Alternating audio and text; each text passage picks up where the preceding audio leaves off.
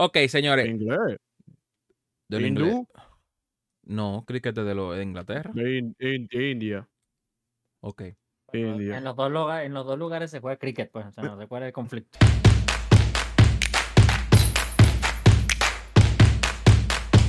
Ah, no, pero aquí son maestros en cricket.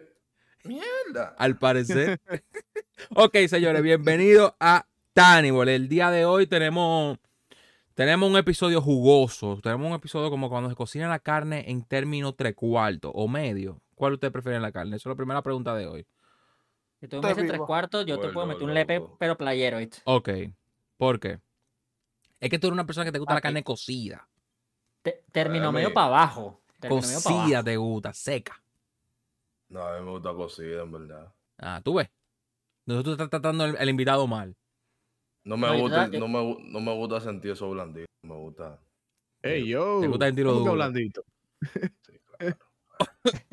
Ok. Ahora sí, bienvenido a. Tannibal. Ahí empezamos, pues. ¿Qué es lo que, Pedro? ¿Cómo estás hoy? Bien, rey, bien, tranquilito. Eury. Semana relajado. Ah. Yo Ah, pensaba que te bueno, iba- ok, no hablo, No, no, no, me.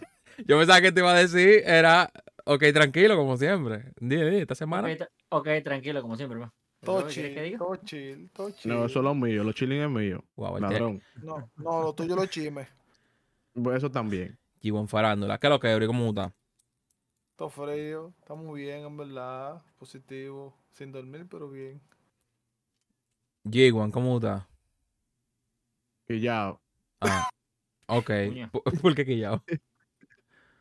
El monitor no quiere prender. El mic tampoco. Sigue estamos comprando, aquí. sigue comprando en la tienda Estamos de aquí. TikTok. ¿Tú quieres ver algo? Ay. No, ¿Tú quieres ver algo? No. Sí, sí, sí, queremos ver, queremos ver, sí, queremos ver. le mandaron otra vaina, loco. Increíble. mandaron unas luces. Tito le mandó el mismo, pero negro. Ahorita- Ah, Ah, bueno. se nos fue Tito, ¿no? Ah, bueno, él compró un micrófono que vale lo que vale el podcast entero. Ok. eh, entonces, señores, hoy tenemos un Gracias a la invitado. ¿Cómo? Gracias a la tóxica. Ey, ey, chorado a Catherine que pasa por ahí siempre. ¿Qué pasa por ahí tú ahorita? Ahora se van a escuchar los pasos. Ahora se van a escuchar los pasos. Señores, el día de hoy tenemos un, un invitado, un invitado, un invitado duro, un invitado que, que sabe del deporte, de los deportes tal vez. No sé, vamos a hablar con él mientras tanto. El tipo es abogado, hasta donde yo tengo entendido. Tiene varios proyectos que no le cabe uno más eh, en la cotilla. Eh, No, ya, por favor. Es que estamos metiendo hasta acá, sí, pre- preso ya. hermano, No, no, no. Yo hermano, todavía no me han llamado. Ahora yo lo cojo el carro. Es hermano. Farándula, espérate, Bueno. farándula. Ah, pues. Jesús. El deporte, la mala mía, mala mía. Nada, señores, con nosotros Eliezer González, pero no primo de Eury. Así Sabía que iba a ir de una vez a decir primo mío. Eh, un tigre que de verdad, de la nueva, considero, que está rompiendo, que está, el tigre está dando los números, está bacano, está yendo por donde tiene que ir, está enfocado. Lo vemos eh, tirando pilas de analítica en Twitter, yéndose a la trompa con los tuiteros, poniendo a los tuiteros a pelear entre ellos, tirando u- un tweet yéndose y después volviendo. uh, en fin, un desastre. Él es el que lo ve. La mejor parte. Eh, señores, buenas, saludos. Mi nombre es Eliezer González, el tío Eli. Tengo un mensaje antes de empezar esto, porque vamos a hablar de béisbol, ¿verdad? Atención, joven, que usted me está mirando. Si el deseo suyo es hacer crónica deportiva para vivir, cambie de plan. Gracias. Se lo dice una persona que está en los pasos a ser profesional en eso Y Ya. está rompiendo. y está rompiendo según los números. Bueno, Cam- cambio de plan, busco otra cosa. Ahora, si usted lo hacer por amor, aquí. Exactamente. ganó- es entonces en tu, amor, en tu caso ganó más el amor que, que el, que el dinero. Sí, sí. Bueno, ese es mi consejo y lo digo en serio. eh, traten de llevar una carrera paralela para que eso les permita un cierto nivel de, de criterio y de objetividad. El, el periodismo, su, su modelo de negocio es un poquito complicado porque se va, se va a valer mucho de lo que serían básicamente en los medios y las marcas. donde ya desde ahí tú vas a tener como una directriz, algo de lo que tú debes de cumplir. El negocio sigue siendo muy viejo. Tú empiezas de gratis, eso es bueno que tú lo sepas. Y yo te recomiendo que comunicación podemos hacer todo. Todos podemos hacer comunicación porque ahora mismo estamos hablando, ¿me entiendes? Periodismo, yo nunca me he considerado periodista porque no, no estudié la carrera y yo respeto el estudio de cada quien. Pero yo creo que tú puedes ser un, un buen comunicador deportivo, pero tienes que fajarte a estudiar. Si el área que tú quieres explotar es el baloncesto, el beso, lo que tú quieras, tienes que conocer a lo más que tú puedas de ese, de ese deporte al que tú quieres eh, dedicarte. Pero trata de que, conjuntamente con eso, yo tengo otra cosa que tú sepas hacer y que te den dinero por eso, porque los primeros dos, tres, cuatro años de un cronista deportivo en República Dominicana y mi experiencia que, que los últimos cinco años viví en Estados Unidos, si de eso que usted va a vivir va a pasar mucha hambre. Por eso que Juanca tiene OnlyFans. Exacto, link abajo en la descripción. Eh, entonces, ¿tú, tú, tú, tú ejerces la abogacía en ese caso. Sí, claro. Claro, mi, mi papá y mi mamá son, son abogados también. Yo empecé ejerciendo esto an- eh, de la abogacía antes de, de graduarme. Yo era paralegal de, de mis padres. Luego pasé por un tribunal donde yo era oficinista. Luego fui para legal para otro abogado que no tenía que ver con mis padres. Y después he ido aruñando, como decimos República Dominicana en algunos casos. Buscando pueden llamar, eh, estoy disponible. Ahí está, Eury. Ese, ese, ese era el González que quería mi mamá, pero yo decidí hacer otra cosa. Él No, decidió. no, no, pero nunca hizo es por lo plata. No, para familia tarde ya. En mi familia todos son abogados, mi tío, mi mamá, mi hermana. Para que tú sepas, eh, mi papá, mi mamá y una tía mía. Y un primo Ah, pero- mío muy reciente también se graduó. Ahorita, Estoy diciendo ahorita que son González ese- primo, de verdad. Eh, yo te estoy diciendo que ese era el González que quería mi mamá. Por- pero ven acá, tú, tú, tú no eres de San Cristóbal, ¿verdad? Eres él. Eh, no, el pueblo donde yo nací pertenece a San Cristóbal, pero no, no Mm. está en No, San no, Cristóbal. No, yo, eh, mi Ah, verdad que tú eres de San, tú eres, verdad, tú eres, tú eres de San Juan. Verdad, mi es verdad. González, oye, el González mío vino de España ¿verdad? y terminó en, en Panamá y terminé aquí. ¿oíste? Es verdad, es verdad, es verdad. No tiene, no tiene, no tiene. Ok, entonces, ¿cómo de ahí tú pasas rapidito eh, para que la gente sepa de ti? Eh, ¿Cómo tú pasas ahí a, a la, a la a ser croni- cronista? No, no cronista. ¿Tú te consideras cronista realmente? No, Eh, la no. pregunta es qué él se considera. Eso es Exacto, lo primero. Porque Fernando, cualquiera que lo ve, piensa que él es cronista, pero Fernando no es cronista. Fernando es lo que él quiere ser. Fernando Mira, Fernández. Fernando Fernando. Yo creo, porque yo me... con- ¿Qué te digo? En la vida yo me he formado de distintas maneras que como que autopercibirme a veces se me hace incómodo, pero yo creo que yo más te lo puedo resumir en que soy una persona que ejerce comunicación, que le estoy haciendo un malo coro al béisbol. Y que... ¿Y por qué te Pero eh, un malo coro al béisbol en un sentido de que, que en verdad yo hago una, una, un tipo de comunicación que es fuera de lo tradicional. O sea, yo vengo con un, un estilo de comunicación, si se quiere, sátira, que dentro del ambiente de la crónica deportiva eso como que la gente no, todavía no lo identifica. Soy un poquito como sarcástico, burlesco si se quiere. Puedo elevar un poquito los tonos.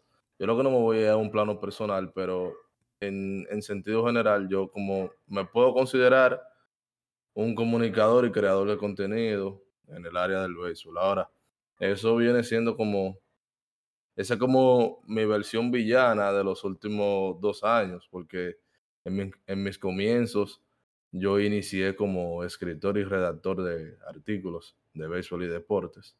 De hecho, tuve la gran oportunidad, todavía al sol de hoy sigo perteneciendo al Extrabase. Allí fue la, uno de mis primeros pasos, gracias a Daniel Álvarez, amigo y casi hermano mío. Y de igual manera quiero agradecer a Mari Montes, su madre, que sembró en Daniel y Daniel apostó en mí. Y eso es algo que yo siempre lo, lo voy a respetar. Anteriormente a eso sí yo lo hacía ya como de manera eh, muy personal, blogs míos, que yo escribía eh, por mí mismo. Yo encontré a Daniel en un grupo de, de fanáticos de béisbol. Yo tenía en ese momento 17, 18 años, él, él también, somos de la misma edad. Y luego, eh, creo que año 2016, es donde él inicia el extra base, ya me conocía y me llamó a que fuera parte de, su grupo de colaboradores de escritores. Y le agradezco inmensamente porque en ese trecho ya yo tenía unos tres o cuatro años que había iniciado a escribir sobre béisbol y deportes y en mi país nunca recibí la oportunidad. Por eso siempre tengo un agradecimiento eh, inmensamente grande con los hermanos venezolanos, porque fueron las primeras personas que confiaron en mí. Luego Ujú. tuve una oportunidad de escribir en un medio de México, que también le doy muchas gracias a los mexicanos. Y señores, mis primeras oportunidades no llegó en República Dominicana ni de un medio dominicano. Primero Venezuela, luego México. Pasa Luego mucho. yo, no quiero hablar de que de yo, pero luego Ujú. yo me puse a romperme el lomo Ujú. para darme a conocer y, señores, es un tramo de casi 10 años en el que viene siendo mi noveno año que primera vez recibo una oportunidad en, en- en los medios de mi país. O sea, fue un trajín de, de nueve años haciendo un camino totalmente independiente, Guayando la yuca, como se dice popularmente. guayando la yuca y empujando algo que al principio la gente decía como que esto, esto está loco, porque cuando nosotros iniciamos a hacer esto en, en el país, que era una crónica deportiva directamente, que todo naciera desde las redes sociales, nosotros fuimos a diversos medios tradicionales y nos decían que estábamos locos, que como eso, que eso no es serio, que eso no tiene validez. Nosotros éramos un grupo de, cuatro, decían ustedes son cuatro, alquilen un espacio, un radio, vayan a televisión, nadie le va a dar respeto. Luego sucedió que la mayoría de esas personas que nos decían eso, en 2020 en pandemia, cuando ellos se vieron que estaba todo cerrado, Buscaban. esas personas empezaron a escribirnos eh, cómo funciona esto, cómo hago un live, Ah, eh, cómo puedo a- aumentar la visibilidad de mi es que uno, nu- ¿Cómo subo nunca, esto? uno nunca ¿Cómo sabe qué más necesita. Y así sucedió. Yo le doy gracias a Dios que tengo, tengo muy buena memoria. eh, como dice John F. Kennedy, perdona a tus enemigos, pero nunca te olvides de su nombre. Y yo creo que mi mayor satisfacción fue que llegaron el mensaje de esas personas que un momento me decían que no, que eso no tenía seriedad. Y luego yo leerlo preguntándome, ah, mira, ¿cómo yo hago esto? ¿Cómo yo hago aquello? Y yo me quedaba en mi mente como, ah, pero hace cinco o seis años yo era un loco. Ujú. Esa- Da, da satisfacción eso. aunque, ah, o sea, si- si- hay que ser real le con la cosa. correspondí, ellos no saben que yo me acuerdo que me dijeron loco, yo le correspondí, porque es como te digo, la vida es esta. Ya yo lo tenía en el lugar que yo quería tenerlo. O sea, cinco o seis años después que ellos me cerraron las puertas, ellos tocaron mi puerta para pedirme una asesoría de algo que yo me preparé, que ellos rechazaron, que ahora necesitan. Pero la vida es esta. Si yo le pongo a ellos un rechazo, Después viene. que me, yo lo que voy a encontrar a- hacia adelante, un rechazo, y el mundo es pequeño, así como él tocó mi puerta luego de rechazarme, o ellos, puede ser que un día yo le iba a necesitar de ellos y que yo le haya devuelto el rechazo, lo que iba a traer más Claro. rechazo para atrás. Claro. Y eso me dio, gracias a Dios, me dio la, la bendición de que yo creo, ojalá yo no, no, no esté sobreestimando las cosas, pero creo que dentro de mi gremio gozo de un buen respeto.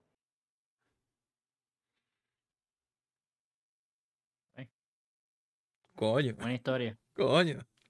Yo no sabía eso del extra base. Eh, ¿tú, ¿Tú conoces del extra base, Pedro? Sí, no, claro. Daniel estudió en mi colegio. Ah, no relaje. Sí. Él estudió en la promoción de mi hermana. Él se graduó con mi hermana. Ah, mira. Realmente yo lo sigo a ellos desde que, bueno, obviamente conozco a Daniel desde hace muchísimo tiempo. A la madre, todo el mundo en Venezuela tiene, a- a- bueno, yo ni siquiera creo que en el ámbito de béisbol, en el ámbito deportivo todo el mundo tiene un respeto gigantesco. Y sinceramente, no, no, o sea, como que no uní ambos nombres. Seguramente sí sabía quién era Eliezer desde antes porque lo sigo a ellos desde hace mucho tiempo, pero cuando nombré a Estradace fue como, epa, ya, yo, nada más hay un Estradace que yo conozco y después nombra a Daniel y digo, ah, no, o sea, este, este, este es bien, o sea, bien.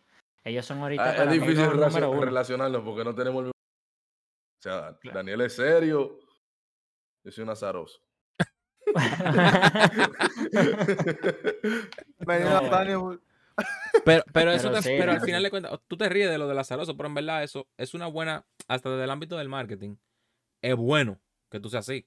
Porque eso te abre puertas que, que quizá mucha gente no la ve por el hecho de no ser azaroso. Por el hecho de, de hay que ser serio, esto es lo que hay. Y ¿por qué? Si estamos jugando un deporte que es tan divertido, hay que ser tan serio al momento de hablar del deporte que es tan divertido. Juanca, tú me sigues en Twitter, ¿verdad? Claro. Mira, esa, es- eso fue una discusión que yo básicamente tuve ayer, donde mucha gente me estaba, eh, mucha gente me estaba diciendo, porque yo me puse a joder con la palabra de, de, de celebronio. Celebronio. Quiere decir que. Y yo recuerdo que alguien estaba diciendo, una persona que yo sigo y estimo mucho, me dijo, wow, pero tú que tienes tanto conocimiento, tú estás con ese comportamiento fanaticucho. Yo le dije, estos son redes sociales, no, no la misa los domingos. O sea, cógelo suave, porque esto no es, esto no es para que tú lo tomes personal. Eh, Fue a- Eso se volvió que hasta una leyenda de la comunicación nuestra como el Gelo Twenty dijo que el que se inventó esa palabra eh, es un estúpido. Él no sabe que esa palabra popularmente la, la, la, la dio a conocer en República Dominicana Dionisio Soldevila, que es un periodista de la Carta Cabal. Pero es que eso es normal. Yo, yo pienso que a veces como que ese, esa jocosidad cae mal, depende de quién la hace. Porque yo estoy seguro que si él sabe que Dionisio fue el que se inventó el lebroneo, No dice o al menos lo hizo pues, popular, no lo dice, Claro. porque hay un respeto. Dionisio te- ha sido editor de periódicos y todo lo demás. Y bueno, para ponerte un ejemplo, Dionisio trabaja con Enrique Rojas en el posible programa número uno de radio en deportes en República Dominicana, Grandes en los Deportes, donde ha estado Kevin Cabral, eh, Carlos José Lugo, o sea, la crema innata de la crónica deportiva en República Dominicana. Y Dionisio es un tipo que es hasta difícil escucharle la voz, pero pegó el lebroneo. Y no es algo, eh, eh, digamos que para mí eso fue como un, el- un dominicanismo de algo que ya existía en Estados Unidos. eh. Lo voy a decir cómo se, cómo se escribe. En Estados Unidos se puso de moda el, el lechoque. L-S-H-O-K-E. Que, que choque, Ujú. que, que te va mal. Eh, se puso eso de moda y él simplemente lo, lo, lo castellanizó o lo dominicanizó. y ya, dominicanizó. le puso, sí, le puso que se le broneó. Por eso, y es lo que yo le decía, por ejemplo, eh, un saludo, cariño y respeto a Jansen Pujols. Es lo que yo le decía, eh, maestro, mire, fíjese en algo. Lo que yo estoy tratando de hacer de dos años para acá, en Estados Unidos lo hacen desde los 90. O sea, la crónica deportiva en Estados Unidos es un show. Por eso es que llevan eh, a, a jugadores veteranos, ya retirados. Señora, hasta comediantes lo ponen a hacer el, a hacer- sketch de comedia. Ustedes ven que Big Papi, el personaje de él es como el bufón de, de, de Fox o, Sí. o de NOB Network. O sea, nosotros vemos que el personaje de Shaquille O'Neal es Shaquille O'Neal. En el basquetbol es lo que está haciendo Big Papi en pelota. En pelota. Pero esa es la fórmula ganadora de ellos. Esa es la fórmula ganadora de- de- de- del entretenimiento, porque en 2017, que fue básicamente, porque yo antes siempre estaba en el behind, trabajando producciones de medios digitales, en 2017 fue que yo le di a, lo que yo estaba trabajando ese giro a, a, esa comunicación. Yo dije, esto no es solamente como la pe- deportiva de los periódicos, esto también es entretenimiento. Y empezamos a joder con los memes, empezamos a joder con las comparaciones, de manera de poder buscar esa reacción.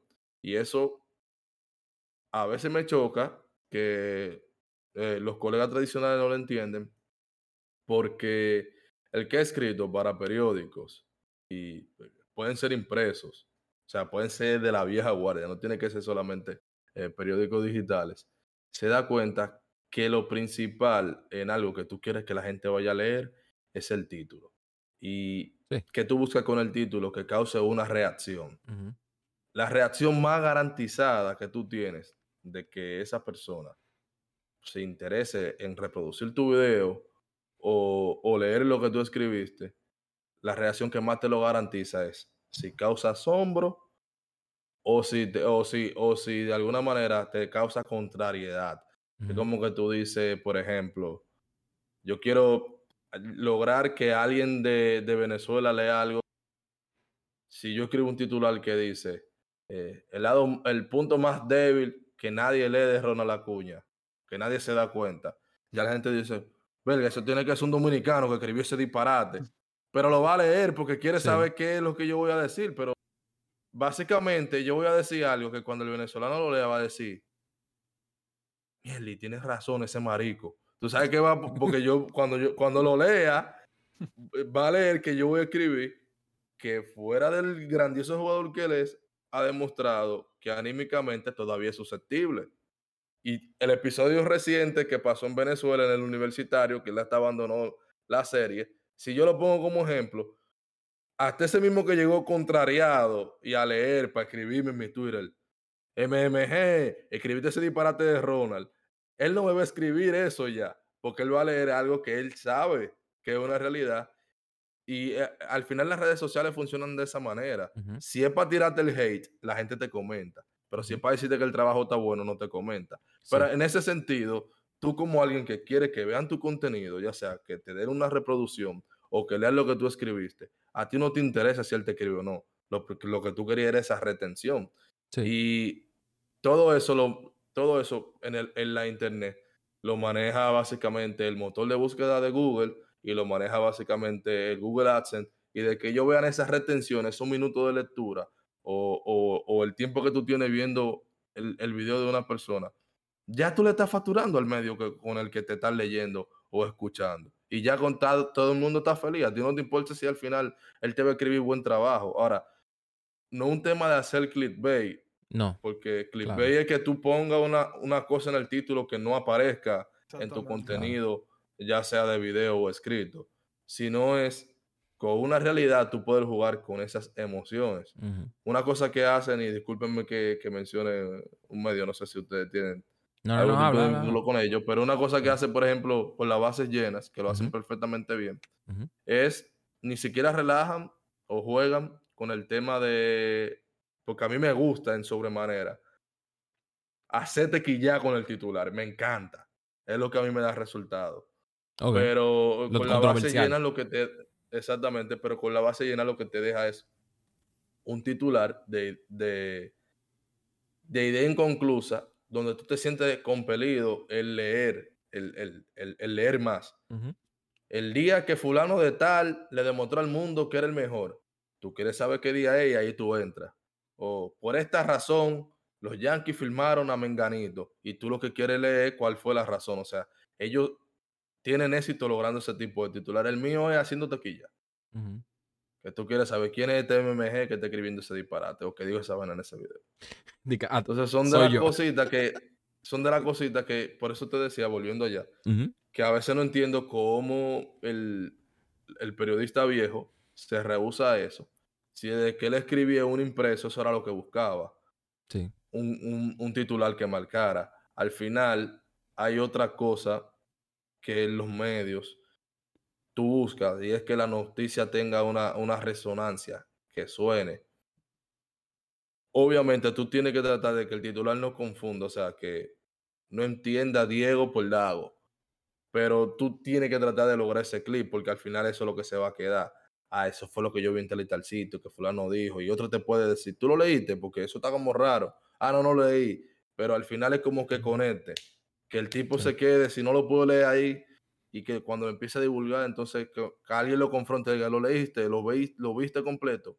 Ah, no lo vi. Ah, pues tiene que verlo porque eso está raro. O sea, y eso es la vida entera en los periódicos, de que tú veías una portada, de que tú veías tal y tal cosa, tú lo querías leer porque eso era el título que te enganchaba. Entonces no entiendo por qué hoy, cuando lo hace un joven, le llaman como si fuese malo, ¿eh? Y no me entraba a béisbol, me disculpan, pero es como si fuese malo de que, ah, está buscando views, está buscando likes, y son malos. ¿Para qué tú haces un contenido en redes sociales? ¿Para que nadie lo vea?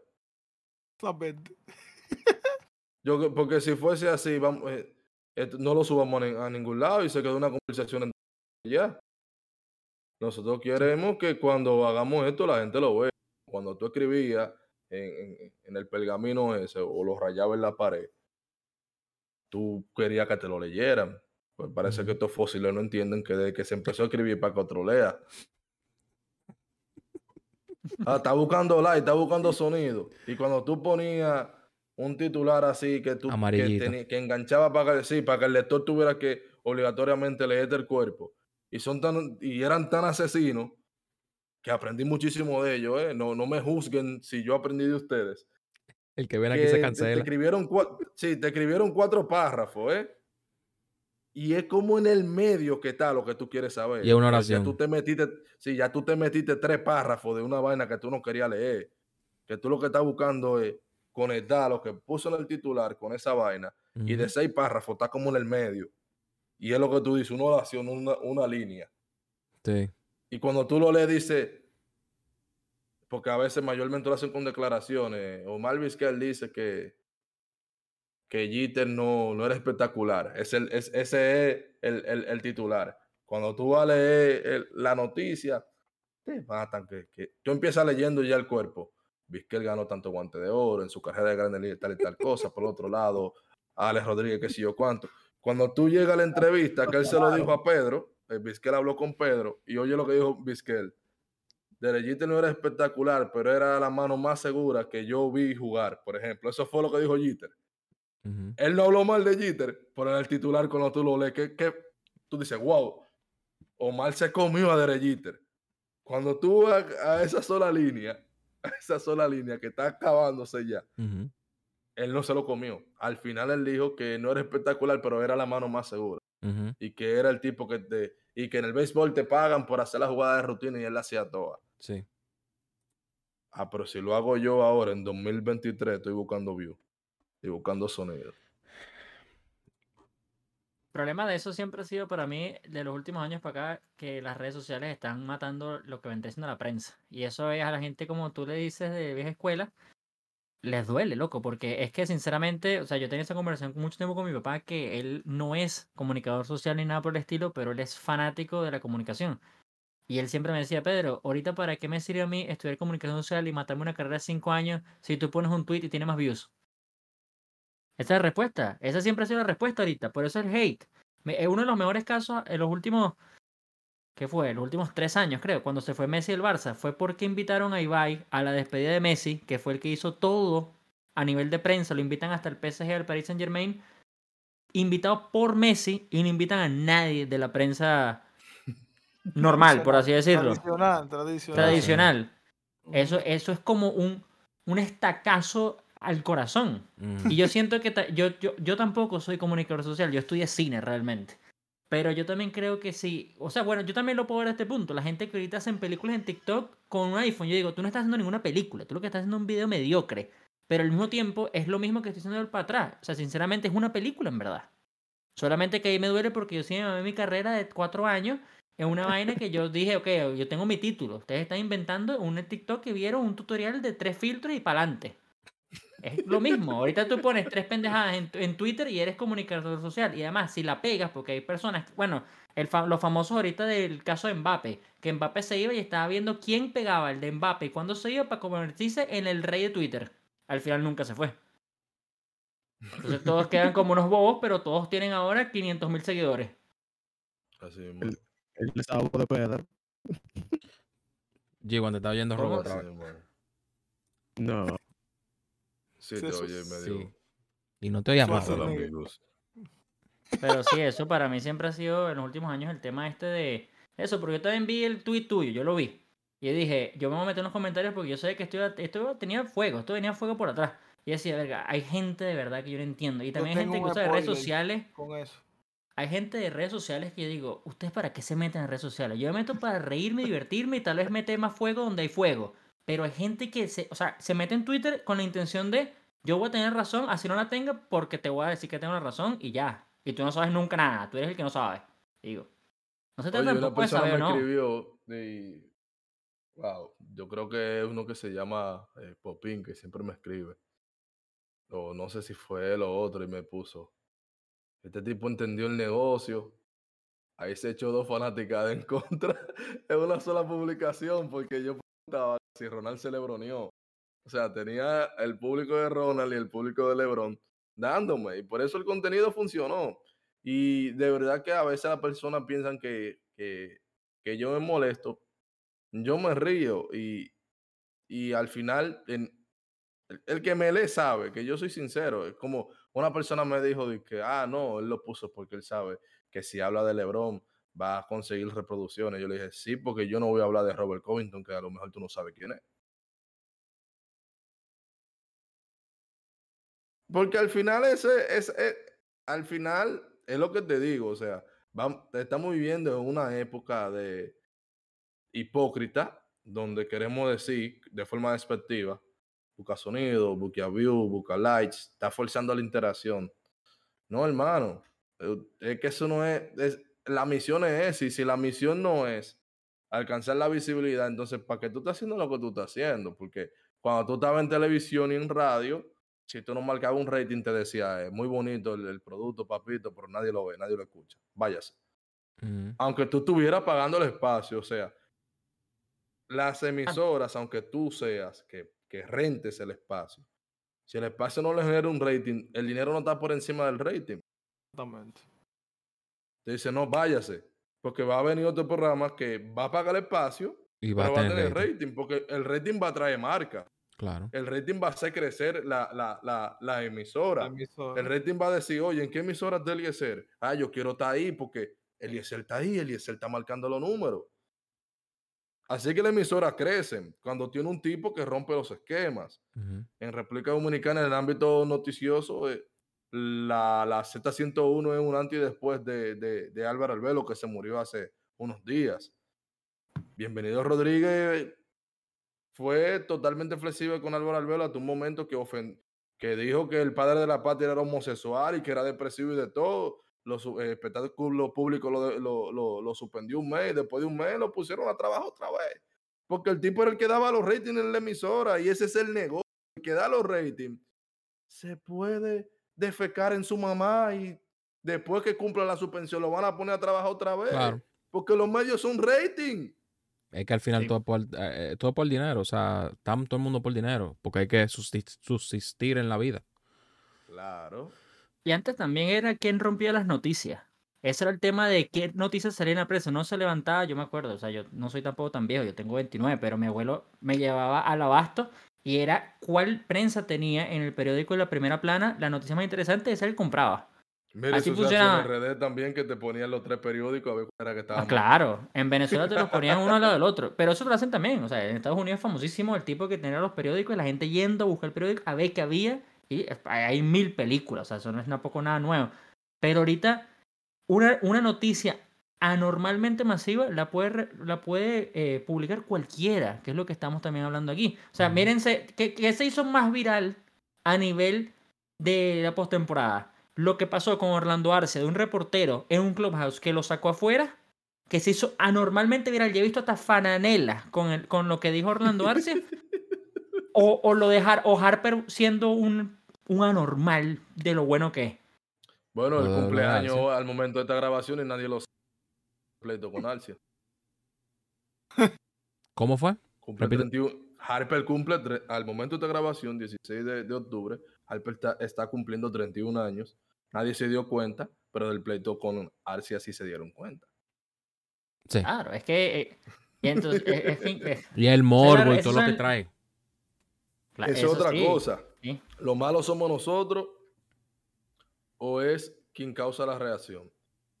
Se supone que la noticia del natalicio de Bryce Harper, de su nacimiento, de su cumpleaños, debe tener más relevancia de que él escuchó algo que dijo Orlando Arcia o que le dijeron algo que dijo Orlando Arcia. Entonces, yo no critico al periodista porque todo el mundo tiene acceso a la información de que Harper cumpleaños y eso no, eso no se va a viral. No, es No no relevante en, en una noticia. y no le vamos a hacer un cumpleaños masivo.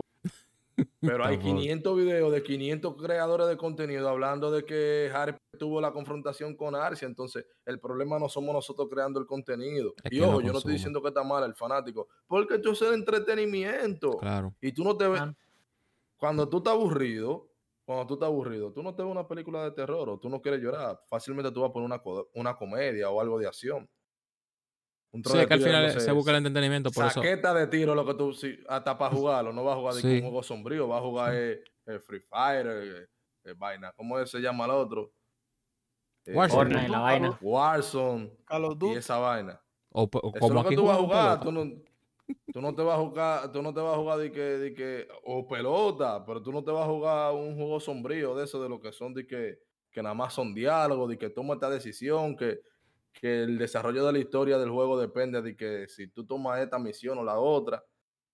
Tú no vas a jugar eso, tú vas a jugar algo que te, que te pompe rápido. Como no vas a poner una música de Rocío Dúrcal, tú vas a poner un dembow acelerado cuando tú estás aburrido, porque tú lo que quieres Un recibir. rock eh, violento.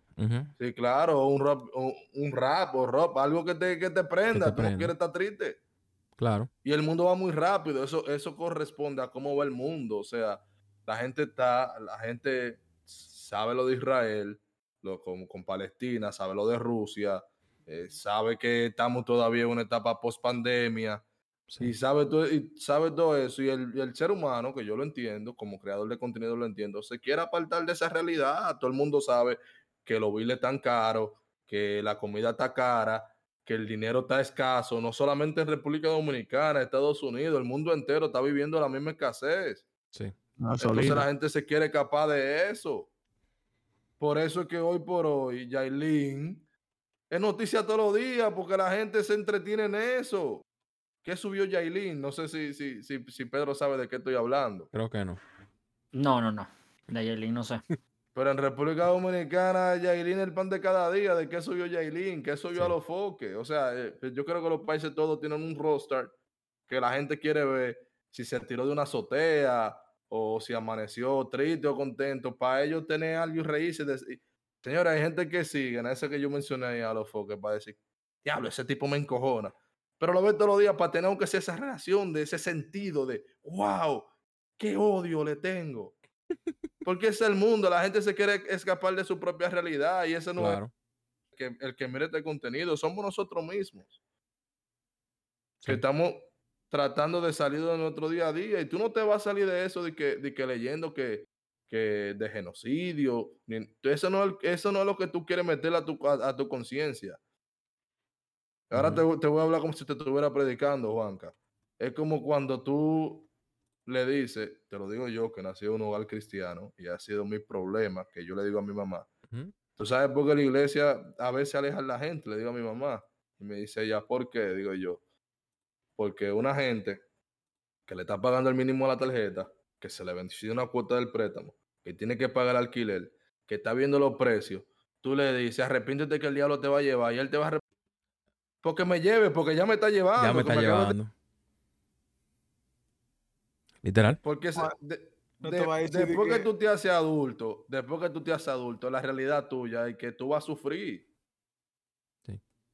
Tú tienes que buscar la manera de lidiar con eso. Sí, de que la vida. Tú, es claro, claro. Claro, y, Y, true, y- it's true. y- eh, eh, y ojo, no estoy hablando netamente por el tema de- del dinero. Eh, La gente con mucho dinero también tiene muchas preocupaciones. Porque esa es la vida del adulto. El ser humano, nosotros no nos conformamos. Sí. queremos más cosas, más cosas, somos más pretenciosos, más pretenciosos, y eso te llena de ansiedad.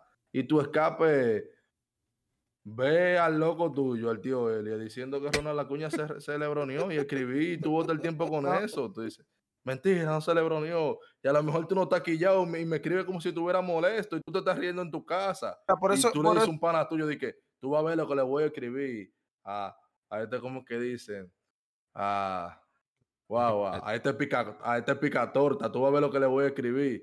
A- Apuesto que no me responde más. Y a lo mejor cuando yo le respondo, ese pana yo le hice el dice, explotó de la risa en su casa y dice, ah, mira, me respondió, cogió la cuerda y está contento. Yo no me lo tomo personal, o sea, a mí me ha pasado, y discúlpenme que hemos estado hablando sobre esto y no de béisbol, No. pero me parece No, vale, Eh, por eso un poco, por eso un poco. eh, por me, eso- parece un poco. me parece grandioso lo que estamos hablando. Tranquilo, que cuando, que cuando Pedro se jalte, él te manda a callar.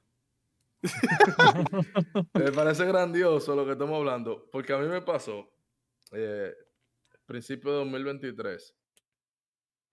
Yo, cada vez que pongo algo de Juan Soto, hay un muchacho dominicano, que por cierto es un minor league player, de hecho es un release, me escribía muchas cosas negativas, muchas cosas negativas, cada vez que yo ponía algo de Soto.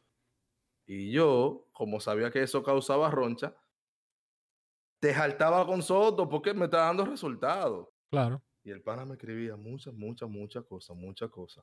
Un día me dice un amigo mío, mira, yo necesito que hagamos un live en Instagram porque queremos hablar de tal y tal cosa. Subo el live y el live no tenía mucha gente, tenía como 30 personas nada más. Cuando el tipo entra, yo estoy exponiendo algo y cuando el tipo entra, José Jiménez se llama. Cuando el tipo entra, pero un tipo que me ha escrito hasta por Lemon y de todo que yo. nada más me faltó amenazarme. Y cuando el pana entra, yo dije, güey, saluda a José, mi hermano, bendiciones, qué gusto verte por aquí. Santo remedio. José Ya nunca no. me ha vuelto a escribir un comentario negativo. Y yo aprendí con José, por eso lo mencioné. Yo eso me ha con- pasado a mí ya. yo aprendí con José Jiménez, por eso lo mencioné. Que tú no te puedes tomar las redes sociales personal, porque ese tipo, en ese momento, lo que estaba era trolling. Él quería sacarme a mí de mi personaje, verme quillar, y si él entendía que me hizo enfadar, él iba a estar contento. Y yo me imaginé, eso fue como una película de que, oye, todas las veces que José me escribió algo, José contento y que "Ah, lo hice quillar. Y entendí el formato, de- o sea, nada más no somos nosotros desde el punto de vista de la creación del contenido, que estamos jugando con la mente de la gente. También el que te está comentando está tratando de jugar con la mente tuya. Claro. Pero esas son las redes sociales. Y eso es la forma de entretenerse. Y ese es el. Mucha gente ese no entiende, en verdad. Es el no, eso es lo que quiere decir redes sociales. Es como. Pero en los coros de los muchachos a mí me decían cacón y vaina. Y son amigos míos. Y al sol de hoy me acuerdan cosas de que pasaban de cuando la escuela. Ah, que tu mamá no te dejaba salir. Tú te acuerdas el día que fulano se cayó. Y risa y risa conmigo. ¿Por qué estamos tan sensibles que nos tomamos las redes? Las redes sociales es un grupo social más abierto para el mundo, donde tú vas a coro y chelcha con el mundo entero. Eh, de la verdad. No, no te lo cojas tan en serio, brother. Y disfruta. Hay mucha gente que tiene la- que, que escuchar La- eso. Las redes, Sí, las redes sociales a- a- acercan a lo lejano y lo lejano lo- y lo cercano lo aleja. Sí, Literal. es Ey, verdad. Lo podemos cerrar. No, mira, mira. yo te- Qué desde, ahorita quiero, frase. desde- desde ahorita quiero decir que las cosas en realidad son como, como, como la interpreta cada quien, como se la toma, en realidad tú sabes. Porque cuando yo vi ese comentario tuyo, yo te grabé un poco con los panamíos y usamos ese mismo tema. Lebro, ¿Qué es lebronearse? Y no nos fue de que a- tomando mal el comentario que tú hiciste, fue como que, señores, ¿qué vaina hemos hecho? Que nosotros estamos como que, que, que estamos coronados y metemos la pata. Disparate así. Y ya eso- nosotros interpretamos eso de esa manera. Y no es de que una cosa como que hay que alarmarse, como que de que se le está faltando dando el respeto a alguien o lo que sea. Pero es una realidad. Aunque no, aunque no te guste, le ¿Qué tú puedes hacer?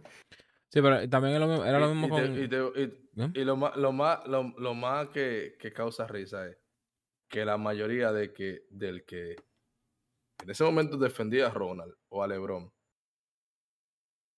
si es fanático real, cuando lo vio jugando por debajo de las expectativas, imagínate esa conversación, este tipo estará, estará esto, estará aquello, qué es lo que le pasa, no es lo mismo, está asustado por no decir la palabra que empieza con C, está asustado, tal y tal cosa. ¿Por qué normal?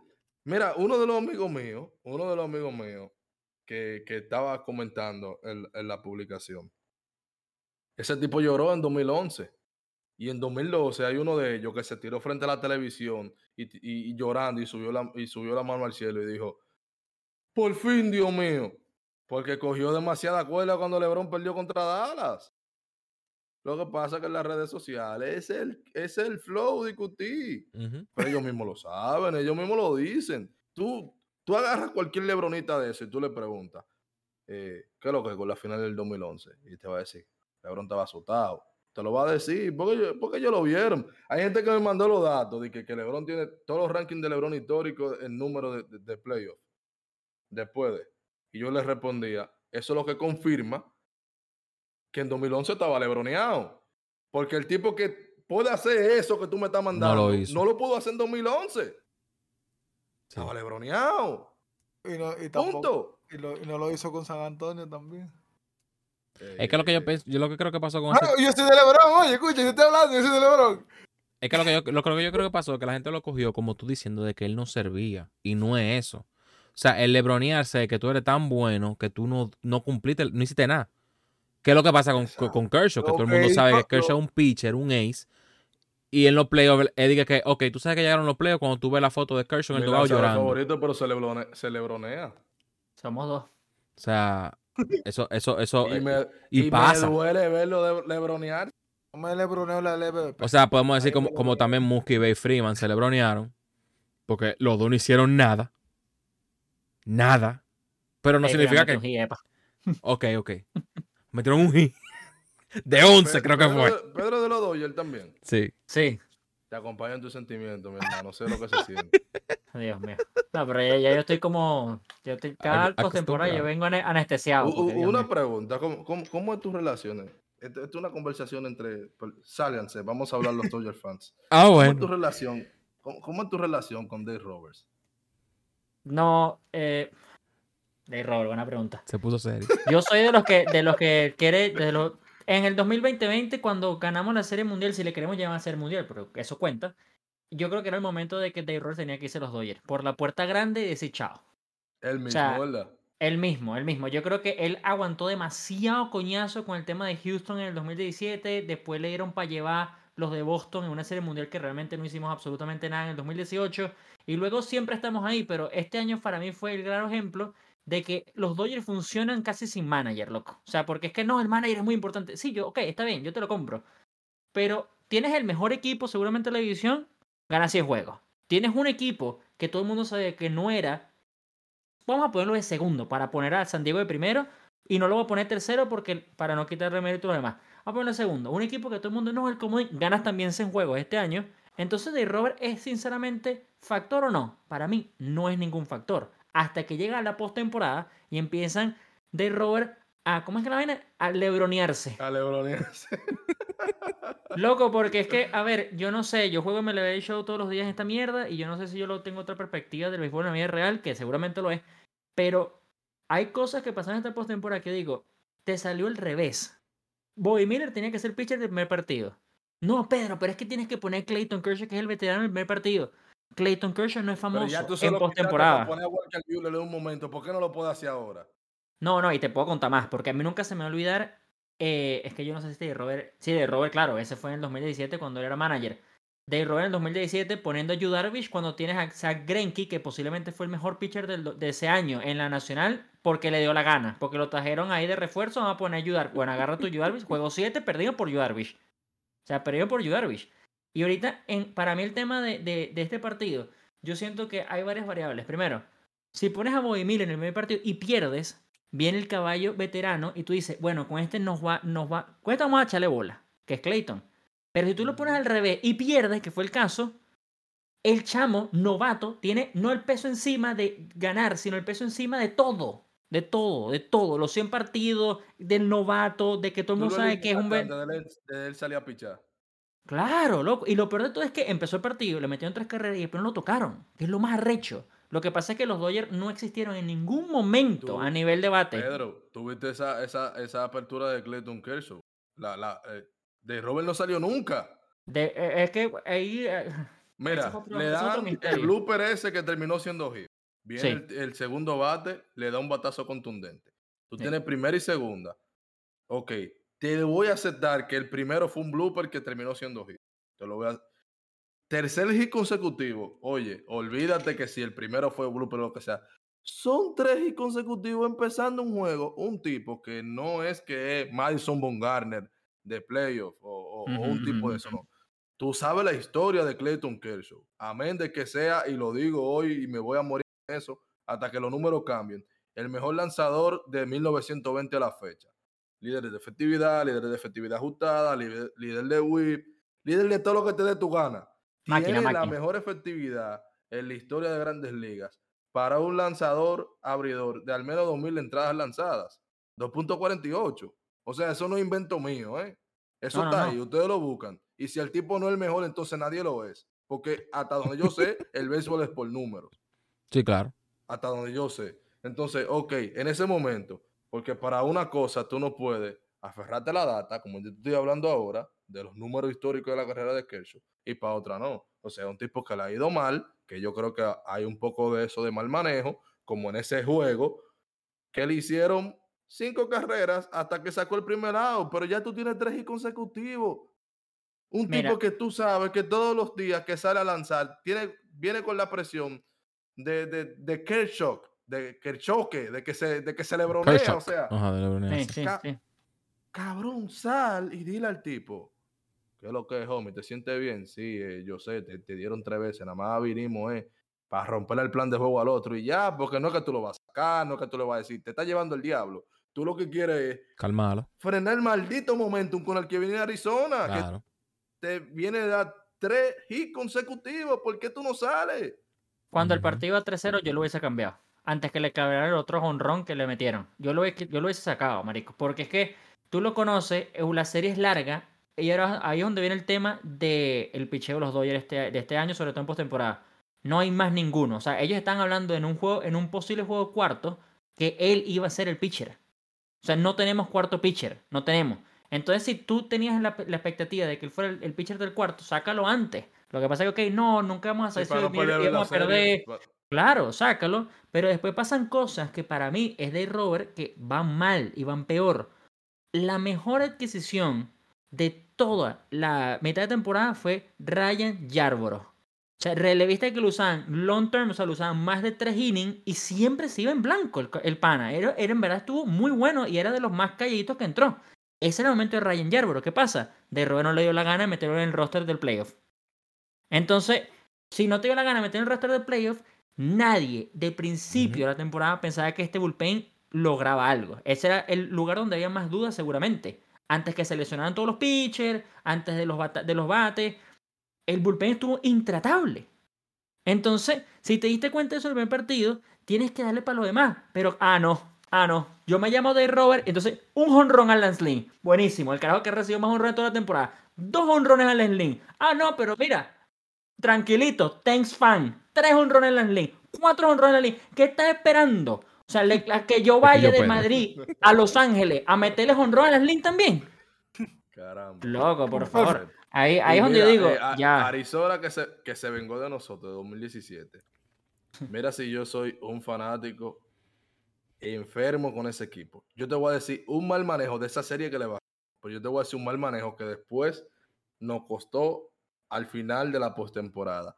En todos esos juegos, puede, puede ser que esté ligeramente equivocado, pero estoy casi seguro, porque así que lo recuerdo, que en todos esos juegos, Kellen Jansen, en partidos nosotros ganando de cuatro de cinco carreras, salió a relevar.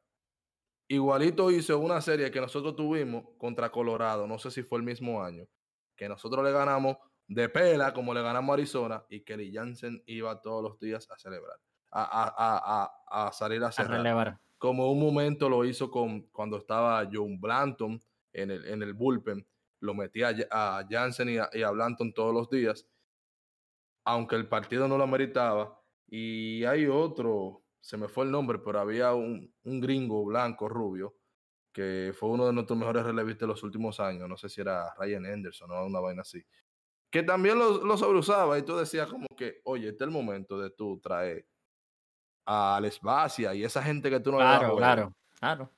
Ponlo ahí. Y, y- y- el día que Kelly Jansen va, hable, va a decir que fue de Robert que lo mató del corazón. lo va a decir.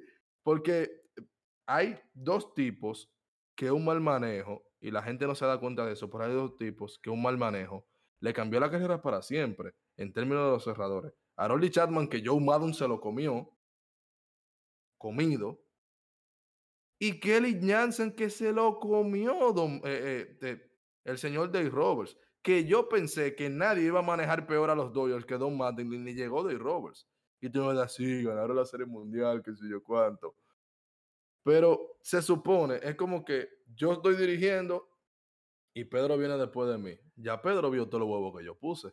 O sea, ya, ya Dave Roberts vio que Don Mattingly en dos salidas contra San Luis Clayton Kershaw iba de seis entradas y tres carreras menos contra San Luis y en la séptima le lo mataron a palo. Dos veces pasó cuando Marin era el dirigente. ¿Por qué luego, frente a San Luis, tú de Robert vuelves a hacer lo mismo? ¿cómo, tú, ¿Cómo tú me lo explicas? ¿cómo tú, cuando tú tienes a Kershaw en seis entradas de calidad en playoff, tú me le permites salir a la séptima entrada cuando tú tienes una data histórica que dice que el tipo se te gata de la sexta entrada? En temporadas de, de- del 2015, creo que es, es que Clayton Kershaw empieza por primera vez en su carrera y era la lista de lesionados. Y desde esa fecha hasta el sol de hoy, todos los años va a la lista de lesionados. O sea, tú tienes, no solamente aparte de la data, de que le va mal luego de la sexta entrada en playoff, tú también tienes un historial médico. Y es lo que dijo Pedro ahorita, o sea, es un tipo que tú le vas a dar la bola como quiera y tú lo vas a querer encontrar por una segunda vez en la serie. Pero si te lo están matando temprano y tú lo quieres que se recupere por un segundo juego, tienes que sacarlo a tiempo. Porque entonces ahora te le hacen seis y no lo tiene en la serie.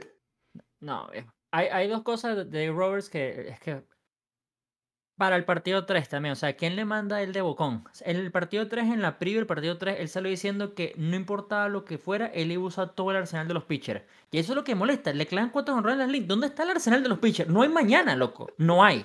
O sea, ¿dónde, ¿dónde tienes a ese coñazo de pitcher que estás hablando? Era Ahí es donde digo, yo no sé si yo soy muy radical y a mí me gusta mucho la vaina del juego literal de PlayStation. Pero el primer honrón en la cuarta entrada era para Chao Lin.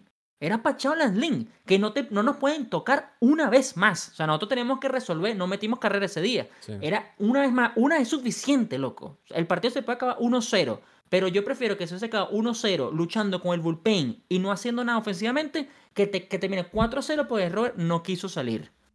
O sea, y eso es una vaina que me molestan. La única, el único momento donde yo dije, de Robert lo está haciendo bien y le está saliendo la vaina calladito y nadie se está dando cuenta, fue cuando en- el 2020, que fue porque ganamos, por eso es que es el único momento donde uno puede hablar bien, porque realmente donde ganó, de resto siempre ha sido un desastre, cuando empezó a poner Julio Urias de cerrador. Porque yo también siempre he dicho, Julio Urias va a funcionar mejor de relevista. Y ellos lo querían poner abridor, abridor, abridor. Él siempre le pasa lo mismo. Y bueno, creo que le voy a decir que le pasaba, pues yo creo que él no va a jugar más nunca béisbol. Ese carajo siempre llegaba. Una entrada que le caían a palo. Y es donde decía, este, este él tiene síndrome de relevista. Un inning dos máximo. Y era un inning dos que era intratable. Lo hicieron en el 2020, intratable fue. Pero después de en adelante, la única temporada buena realmente que ha tenido fue la del año pasado, que estuvo en top 3 de Sayón. Pero es que es lo mismo de siempre. O sea, es muy. Yo no voy a decir que es muy fácil, pero en los Dodgers te ayudan muchas cosas, loco. Muchas En cosas la, te serie, ayudan. en la serie que nosotros tuvimos contra que él puso a abrir a Tony Gonsolin, que de hecho estaba. Había salido de la lista de lesionados, era novato igual que Dustin May. Y nosotros en ese año, vaya vaina, en ese año teníamos profundidad en la rotación. O sea, no era necesario. No era necesario utilizarlo, lo utilizó. O sea, es como que ahora nosotros tuviéramos la profundidad que teníamos en aquel tiempo. Por ejemplo, eh, ese tipo es un desastre. O sea, nosotros Sí, sí, es un teníamos. desastre. un Ese desastre. tipo es un desastre. En Se ese momento los. Dodgers tenían, eh, sin mentirte, contando a Dustin May y a Tony Gonsolin, tenían siete abridores. Sí, sí. Es que siempre tenemos como siempre abridores. Este año están todos sanos, son como siete abridores también. O sea, este año se, se habló en pretemporada que Dustin May o Gonsolin iban a ser relevistas. Porque es que no dan. O sea, no, si, si estamos hablando de una rotación de cinco a nivel de por ponernos cuadrados y no inventar poner un sexo que tal vez sí, tal vez no, eran cinco sólidos y sin contar Walker Bueller. O sea, estamos hablando que estaban. Lo que pasa es que se lesionó Raimundo todo el mundo, pasó lo de Julio y terminamos con Boy Miller y Clayton. Porque el Lansing yo nunca lo conté. Y después ya se estaba hablando del cuarto partido. No iba a ser ni Clayton, iba a ser Ryan. Pe- eh, perdón, no iba a ser Ryan Pepiot, que es el que tenía que, para mí, haber pichado el tercero. Iba a ser Clayton. Y ahí es donde digo, no tenemos. Ahora, sinceramente, duele decirlo a este punto. Pero tal vez fue lo mejor que nos eliminan temprano. Porque yo sí te digo, contra Filadelfia no íbamos a tener. O sea, Filadelfia era una vaina que una serie de más partidos no, nos daban, loco. No, no, íbamos a, no íbamos a poder. O sea, una serie de cinco, de, de- de cinco partidos no pudimos con el picheo. Una serie de siete no hay chance. O sea, no Ahora hay yo chance. tengo porque- una pregunta, Pedro, y esta es ya una pregunta de grupo. Ya aquí lloramos ya los, los azules. Ahora esta es una pregunta de grupo. Cuando un equipo te da un resultado colectivo tan mal, con dos matones de postemporada como Freddy Freeman y Mookie Betts yéndote mal, el resto de tu equipo yéndote mal, tus abridores, porque te voy a decir algo, eh, siéndote totalmente sincero, ni Kershaw es tan malo como ese juego, ni el propio Lance Lynn, que ya había estado en esa oportunidad. Ah. ¿Cuál es, ¿Cuál es para ustedes el mensaje que ese grupo completo está dejando? Que hablen ellos primero, pues ya que nosotros nos instalamos un rato. No, no, no, no, no, no, no, no, no. Es que yo, es que yo, mira, yo para pa, pa manager yo no soy bueno.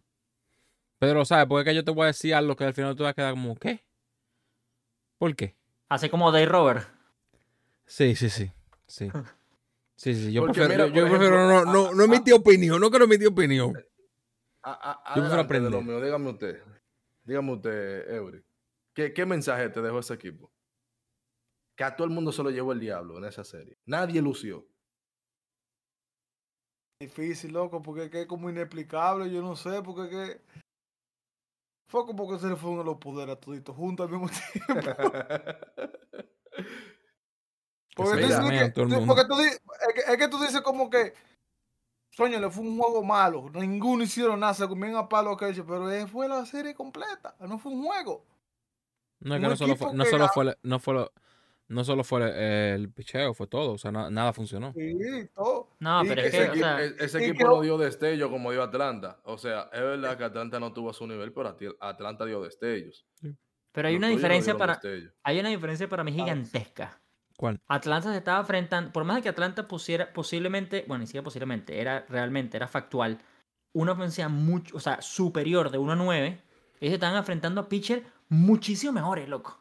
O sea, estamos hablando de esa Wheeler es máquina, Cuaronola es máquina, Ranger Suárez máquina. Nosotros nos estamos enfrentando, sin falta de respeto a nadie, a pitcher un poco no tan máquina, porque Zach Gallen a mí me encanta, pero los otros son pitchers que tú le puedes batear. O sea, es una vaina de que... Y ese maldito line no. Sí, eh, ya, pero es que en, la- en los, en los pocos partidos que yo vi de los Dodgers contra Arizona, porque realmente no vi toda la serie. porque Matt Monsi no es como el seto bate de nosotros, fuera cual, en cualquier equipo grande. Claro, no, no, y no solo eso, sino que el- eh, eh, hay una diferencia para mí. Los Dodgers, ellos todas las temporadas son como que se conforman con ganar 100 partidos. En los, en los playoffs se apagan todo. Y es una vaina recha porque tú lo ves clarísimo. También, lo- o sea, clarísimo se vio con Filadelfia contra Atlanta. Filadelfia juega con corazón, hermano. Y el equipo de Arizona juega con dos corazones. Porque en, en ese line-up hay pocos nombres Gabriel Moreno acá llega al equipo, hermano. Es el MVP de del comodín y, la, vaina de división. No puede ser venezolano. Estamos hablando de un chamo que acá llega también. O sea, no ¿es mejor que Mookie? No. ¿Es mejor que Freeman? No. ¿Es mejor que el propio Will Smith para comparar catcher con catcher? No. Pero el carajo le está poniendo todo. O sea, ellos están haciendo todo lo improbable. Porque es una vaina de. Mira, ellos están como. Mira, nosotros no pensábamos que íbamos allá tan lejos. Vamos a echarle bola. En cambio, los aquí. Mira, nosotros sabemos si.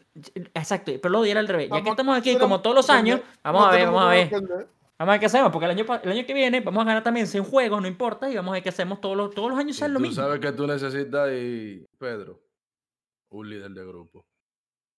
Claro, pero eh, eso es lo que eso es lo que yo digo en los últimos años que le hacía falta a los Dodgers, pero ni siquiera un líder de grupo. Yo lo que decía es que le hacía falta sazón latino. Alguien que pusiera un poquito de emoción y picante, cosa que no tiene ese equipo, nunca ha tenido. Mira, ganó sentía Kike Hernández en esa serie. Jugó el último juego, creo. Lo pusieron en el último juego. Creo que fue. En-. En los otros partidos. Bueno, Chris Taylor. No sé, Chris Taylor. Que también. Que Clutch Taylor. Porque así le dicen en postemporada. Clutch Taylor. No llegó. No es que. Es un lineup. A ver, yo amo a los míos, obviamente. Pero Miguel Rojas no puede jugar en una postemporada igual que David, David Peralta, loco. Yo amo a mis venezolanos, pero ellos no, no hicieron nada en todo el año. O sea, todo el mundo sabe que Miguel Rojas era un guante, pero es lo que digo. Si tú estás empujando Wow, para Pedro, postemporada. mira qué bueno que tú lo dices, porque yo lo dije en un grupo, dije que Miguel Rojas y David Peralta no pueden jugar ni por encima de Taylor, ni por encima de Kike Hernández, ni por encima de Amé Rosario. Es que no se puede, loco. O sea, yo repito, lo- son de mi país y yo los amo a los dos porque Peralta ha sido uno de mis jugadores favoritos desde que está en Arizona. Pero Miguel Rojas llegó para cubrir un puesto que no iba a cubrir porque iba a ser refuerzo de Gavin Lux. Se lesiona a Gavin Lux y le toca a él. Lo que pasa es que a mí es lo que me molesta a los Dodgers. Tú eres los Dodgers, tienes burda de dinero, trata de buscar a alguien en la mitad de temporada que entonces te dé candela para el final de temporada. No puedes seguir pensando en Miguel Rojas. Lo mismo con Peralta. Había nombres que se movieron en el deadline que digo, ¿qué hicieron los Dodgers? Trajeron a Lance Lynn, ok, necesitamos un pitcher, vale. Trajeron a Ryan Yarborough y después trajeron a a alguien, algo. Ame Rosario, uno por aquí, uno por allá. Después yo nunca me enteré cuando llegó Colton Wong al equipo, pero de repente vi que estaba Colton Wong. Yo ¿dónde llegaste tú? No, ni- yo creo que él ni sabe dónde llegó. Y ahí es donde digo, no, no, tra- él- no hicimos le han nada. dicho que jugó para los Dodgers todavía. Sí, sí, yo, no- yo ni siquiera, yo no sé cuándo jugó para los Dodgers. Y ahí e- ese, con- ese, no sé, hermano. en No, verdad- y lo de, lo, lo de Quique, eh, que yo entiendo que tiene valor en la franquicia, pero igual eh, sucedió por avaricia. O sea, Quique entró Sí. Para que, pa' que Arizona y los Giants no se lo llevaran, o, o San Diego. Ah, no, sí. Por eso lo trajeron, porque ya tenían a Mel Rosario. Entonces, no se justifica que tú tengas a Taylor, a Mel Rosario y a Kike Hernández para ocuparte un puesto. O sea, eso no, eso, eso no tiene sentido. Pero sí te digo que me parecía más razonable, por ejemplo, ellos, ellos dos sobre Miguel Rojas y sobre David Peralta. Primero porque Peralta no tiene la flexibilidad de posiciones que tienen Quique y Adme. Y Miguel Rojas es posiblemente el mejor guante que no batea de grandes ligas. Es que es un guante, loco. O sea, todo el mundo sabe que Miguel Rojas es un guante fin de la conversación. O sea, ahí no hay que mentirnos tampoco. Él nunca ha tenido una temporada ofensivamente hablando, no voy a decir ni poderosa, voy a decir aceptable.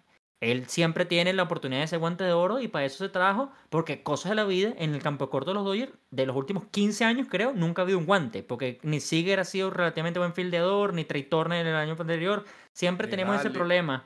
Ni- sí, ni Hanley, entonces ok, yo entiendo, pero que no sé, es como se conforman con... Es que es arrecho, porque yo de verdad pensé, yo le dije a todo el mundo, los Dodgers este año comodín como mucho. Yo también pensaba que San Diego iba a batir absolutamente toda esa división, pero cosas de la vida, Arizona y bueno, San Francisco casi son mucho más que San Diego. Pero dije, ok, nosotros vamos de comodín como mucho porque no hay el equipo. Y sin embargo ganamos 100 juegos. Que es, lo, es como la mística de los Dodgers. Es, una vaina que va más allá. Y a mí no me vengan a decir, no, pero es que de Robert es brutal. No, no, de Robert no hace casi nada en esa vaina. Esos jugadores van solos. Ellos se mueven solos. Ahí puede estar, nosotros, nosotros cuatro podemos ser un solo manager y seguramente le vamos a echar más bola porque vamos a hacer lo mismo. O sea, ponernos ahí a decir tres pendejadas y salir de vez en cuando cuando no lo merita y meter a Kenley Jensen de Boston, traemos para acá. Loco. O sea, es un Una desastre. pregunta, ahora que tú mencionas a Jensen. ¿Por qué lo dejaron ir si no encontraron un cerrador? Aquí yo tengo varias, aquí yo tengo una teoría. ¿Cuál era el plan B? El plan B para mí siempre fue. lo que pasa es que yo creo que a, Roberts no le gusta, pero para mí siempre el cerrador de los Dodgers, desde que se fue Jensen, era Bruce de Graterol. Para mí, Graterol tiene que ser cerrador de los Dodgers. Lo que pasa es que sí ha habido momentos que no ha resuelto, pero yo también creo que entre que le faltan años de veteranía y entre que no le han dado la suficiente confianza, ahí está. Este año ha sido de los mejorcitos de Graterol. como si no se, se esforzara. Ese tipo te Sí, además. 100, uno asienta a dos y tú ves que Y tiene, y tiene, es suficientemente joven para aprender, para aprender todo lanzamiento. Porque él lanza sinker, cutter, slider y seguramente puede aprender un cambio en lo largo de su carrera. Pero, Pero, trajeron a- escúchame, Pedro. Ah. Nunca fue el preparador de Jansen, fu- posible futuro miembro del Salón de la Fama. Yo estoy casi seguro que sí. Nunca fue el preparador de Greg King, o sea, otro futuro miembro del Salón de la Fama.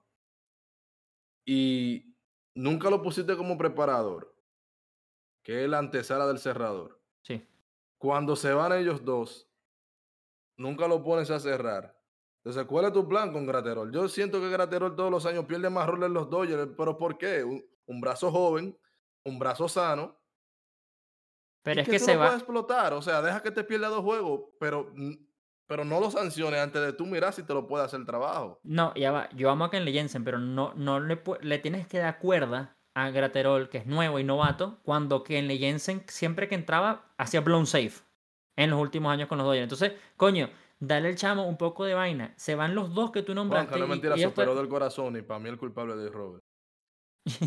Ah, Y, bueno. y el, plan, el plan B Ah, recuerda bueno. que después vino Blake Trainen, pero Blake Trainen no ha estado porque es que está más lesionado que activo en los últimos dos años. Entonces él siempre se inventa y nunca tenemos un cerrador. Este año iba a ser, en, teo- en teoría, este año iba a ser que tampoco nunca se vio en los Dodgers, además yo creo que no, va a- no va a jugar en un partido en los Dodgers, iba a ser Alex Reyes, que llegó y se lesionó ahí mismo. Yo creo que ni siquiera estuvo en la pretemporada y nunca jugó. Él se supone que iba a ser el cerrador de los Dodgers.